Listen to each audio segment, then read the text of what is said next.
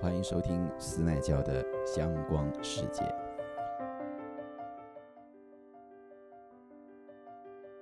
今天呢，我们不聊香水或跟香有关的事情，来谈一谈。呃，我最近在开车的时候呢，呃，在电台里头听到主持人聊的一个话题了。呃，这个话题呢，主要是说，呃，职场上的，呃，创意，呃，新人的创意呢，还是，呃，老人的创意啊？这老人是有开关引号的啦，的创意呢是比较多的。在这个节目里头呢，这个主持人就有访问了一些企业里头工作的人吧，然后他们就。各自的表述了，在他们的职场生涯里头呢，呃，认为，呃，年轻人比较有创意呢，还是呃，在职场上面打滚了一段时间之后的人比较有创意这件事情。我先说一说我的观点吧，我相当认同啊，年轻人的创意啊，的确啊，可以为呃大部分人带来一种呃。呃，新鲜的感觉，清新的空气，但我自己的看法是，呃，在职场上打滚了好一阵子的人呢，绝大多数其实还是有创意的思维的，只是很多时候他并不会像呃年轻的职场人那样横冲直撞嘛，毕竟。呃，在职场里头混的人，呃，如果你不是太世故、太圆滑的新鲜人的话，一般上是很难了解一间公司里头，呃，存在的一些潜规则啦、老传统啦、一些恶习之类的。然后在这个公司里头呢，打滚了大概是五到十年，或是更长时间的所谓的老职员或老员工。他们的创意在哪里呢？其实他们也并非没有创意了，或者说也并非没有新思维，只是很大的程度上，呃，拥有创新思维的人，他要么就是被这间公司里头的整个管理，呃，打磨压抑着，他不愿意将自己的才华啊卖于这家公司。再不然就是，呃，在之前遇到种种挫折，或者说他很容易就放弃了，或者说选择哪一份安定的薪水，也不想在会议上或者是说在工作上过度的表现，那他也就尽可能的像绝大部分的，包括他的上司那样的人，保持着一种中规中矩的态度。嗯，我是这样看啊，每个人都有自己很独特的想法。只是在职场上，呃，我们其实并不喜欢，呃，那些呃过于创意的人，因为有创意的人往往就表示说他必须加快脚步去打破以往整体在办公室或者是相关公司的这种呃沉缓的啊拖泥带水的步伐，呃，因为大家也知道嘛，你在一家公司，如果他只是老板对四五个员工，那这间公司我相信，如果不是老板的心理有问题的话，那基本上这家公司，呃，如果肯熬，或者说肯大家一起拼的话，老板又愿意，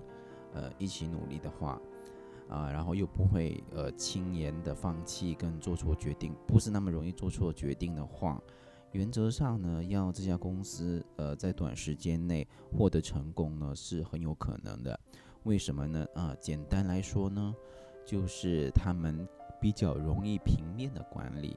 也就是说，老板的。呃，想法跟员工的想法是处在同一个频率上面的，也就是有起事情的时候呢，呃，只要这老板不是过于小气，或者说心里有虐待人的问题的话，那这家公司很快就在问题上面取得很快的调整啊，或者是呃更新步伐。但我们也知道，呃，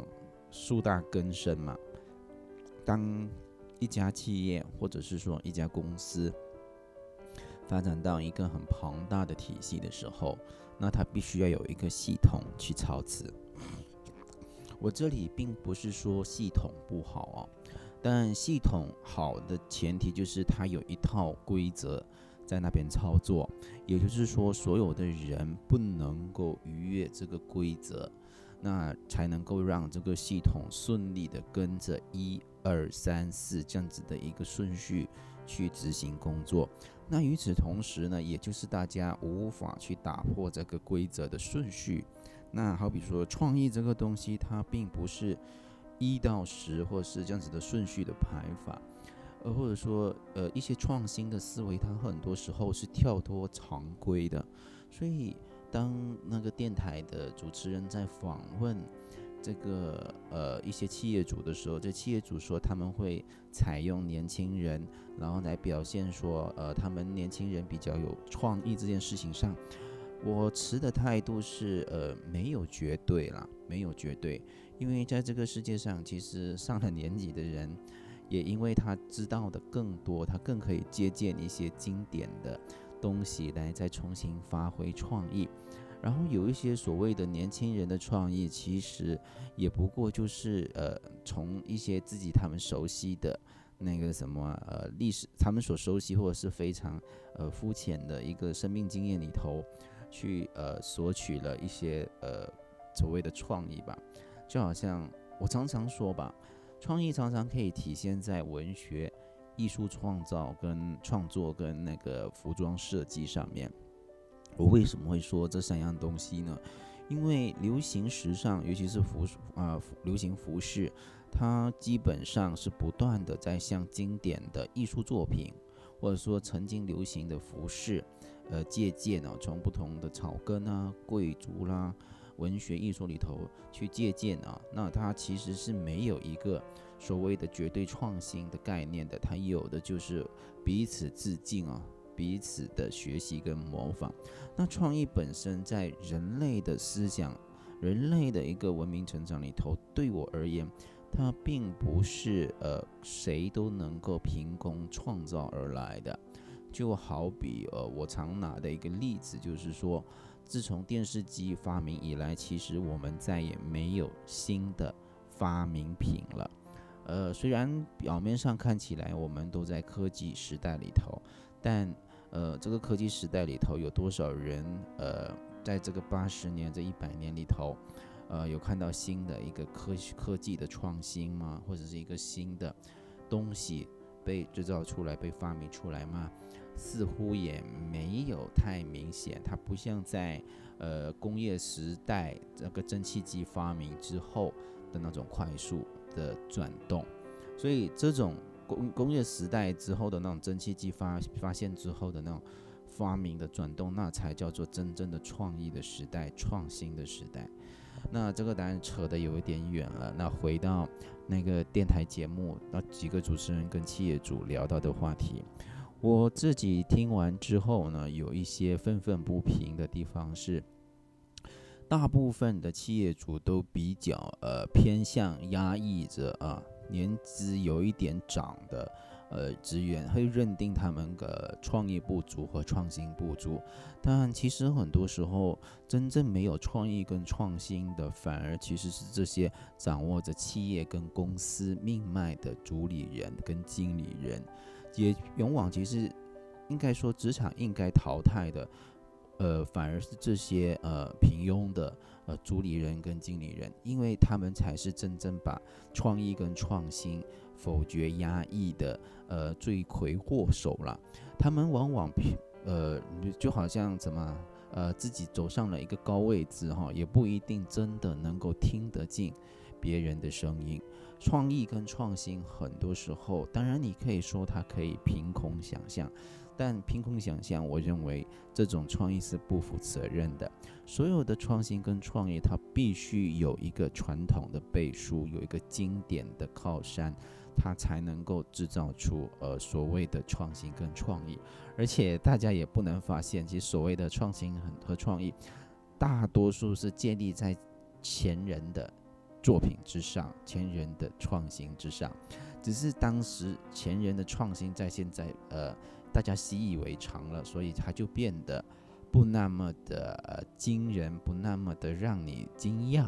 所以嗯，没有所谓一种年轻人比较有创意，或者是老年人，或者是上了年纪的人没有创意跟创新这件事情。还是那句话，有的问题还是出在，呃，在提出呃问题、寻找创新跟创意的人的那个那个位置上的人，是否具有一个比较宽容、比较包容、比较开放的态度去看待他人的意见？往往要扼杀一个。一个环境或者说一个开放环境的呃基本方法呢，就是你只要保持着一种封闭的状态，你就可以把整个公司的或是整个环境的开呃创新思维给扼杀掉。所以，即使是你觉得呃可以从年轻人身上找到创意，但如果你这家公司本身就具备了一种呃。指鹿为马啦，或者是过度的什么封建、封闭的一个管理的话，那其实呃，你不能说你公司里头为什么旧有的员工没有创意，因为恰恰就是你亲手把这个创意跟创新的思维给扼杀了，到时候也就没有所谓的。呃，为什么你公司没有而别人有啊？或者说年轻人才有？我不认为年轻人真的具备呃完全的创新跟创意思维了。而我们可以鼓励他们去呃实践这种创新跟创意，但更多的是我们要了解到这些创新跟创意的背景是来源于哪里。我们要去想一下，哎，这个是不是曾经呃是某一个名家大师？他们曾经做过的东西，就好像现在流行的高跟鞋，其实在四五十年代，或是更早期，在法国，呃，那位很浮夸的皇帝啊的的脚上那个高跟鞋，是否就已经存在了这样的 变革？所以，呃，当天听完那个电台的主持人跟嘉宾谈的话之后呢，我心里面其实就打了相当大的一个问号。好吧，今天的节目就到这里吧，下一期我们再见，拜拜。